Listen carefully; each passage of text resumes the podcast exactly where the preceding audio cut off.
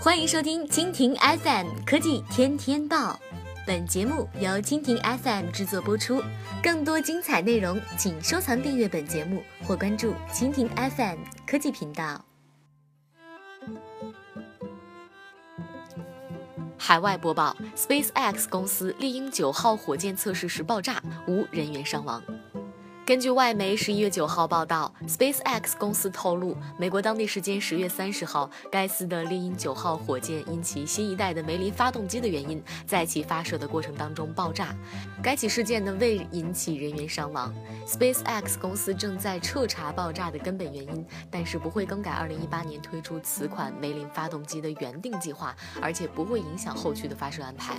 受此次爆炸事件的波及，猎鹰九号的升级版 Block 五的发动机测试将暂时终止，待进一步查明原因后再行启动。梅林发动机由 SpaceX 公司自行开发和制造，目前处在测试的阶段，旨在为猎鹰九号提供第一阶段的动力。梅林发动机设计为火箭发射提供八百四十五千牛的推力，引燃液氧和煤油推进剂之后呢，将推力推至九百一十四千牛，助力火箭冲出地球的大气层。梅林发动机呢，以过一百五十的推重比，成为有史以来效率最高的增压发动机。